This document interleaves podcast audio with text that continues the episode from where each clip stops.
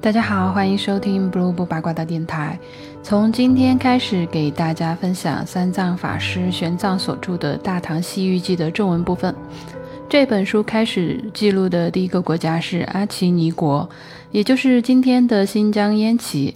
但是在介绍阿奇尼国之前呢，不如想给大家在这里简要的叙述一下从唐朝的都城长安到阿奇尼国的这一段行程。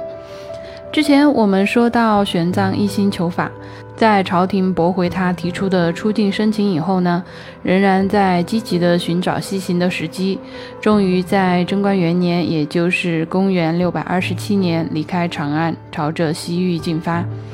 当时唐王朝距离西域最近的边境城市是瓜州，也就是今天的甘肃酒泉的瓜州县。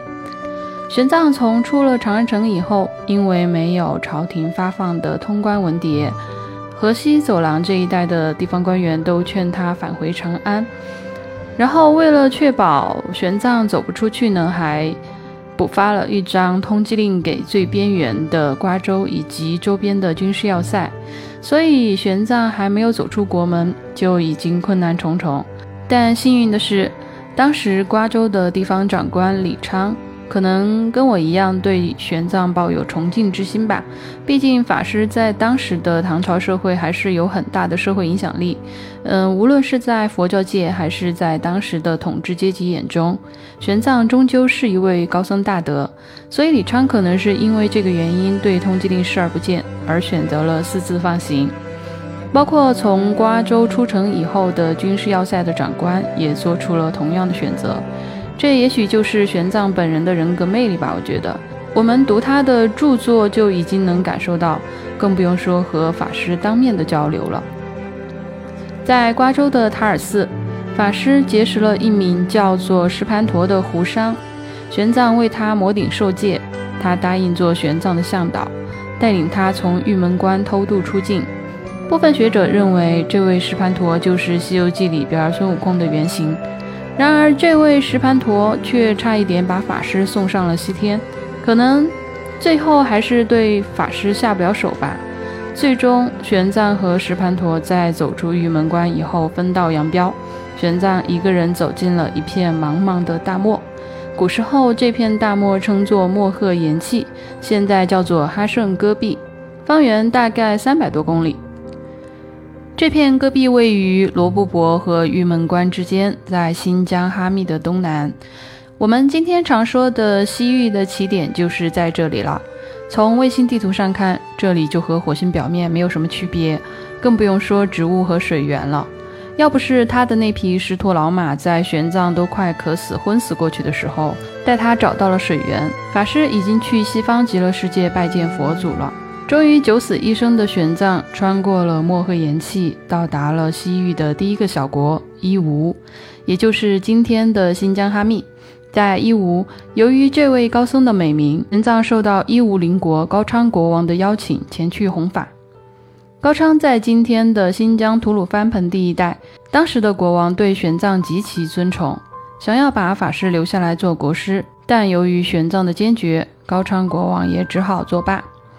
但是呢，这位国王很耿直，他给玄奘配了一队三十人的护送人马，再给沿途二十四个国家的所有国王各准备了一份厚礼，叮嘱他们务必照顾这位高僧。另外还随行带有大量的金银财宝。由此，法师死里逃生，再次踏上了前去广阔西域的征程。那离高昌最近的一站就是阿奇尼国，《大唐西域记》的记载就正式从这里开始了。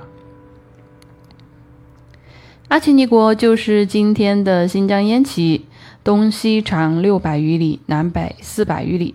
唐朝的这个里的距离单位，嗯，我查了一下，说法不一，但大约都在一里等于五百米左右。所以这座城大概就是方圆两三百公里吧，也不知道这样计算是不是正确。有知道的听友可以在屏幕下方写下评论。说阿奇尼国的都城方圆六七里，四面依山，道路险阻，易守难攻。国内有泉水和溪流，当地的农民利用这个天然的地理条件，开渠引流灌溉农田，盛产糜子、黍子、粟麦、香枣、葡萄，还有梨和花红等特产。又说这个地区气候温和，民风朴实，文字基本上和梵语差别不大。当地人穿毛布衣服，留短头发，不戴头巾，使用金银币和小铜钱作为流通货币。国王是本国人，但有勇无谋，喜欢夸夸其谈。法律体系薄弱，缺乏法度。大家都知道，唐朝的律法一向以谨慎严格著称，所以玄奘走到了这个国家，产生这种印象也很正常。当地信奉小乘佛教。佛寺有十几所，僧众有两千多，但法师在这里指出，这里的僧众是戒行律仪，结亲情力，然十杂三净，至于见教矣。换句话说，就是说，虽然这些僧人恪守戒律，修习也很勤快，但他们允许吃净肉。那三种净肉呢，就是小乘佛教中允许食用的。我没有看见、听说，或者是怀疑为了我而杀死的动物肉，所以玄奘认为这个地方的僧人修行还处在佛法的初级阶段。这个也许就是大乘和小乘的一些区别吧。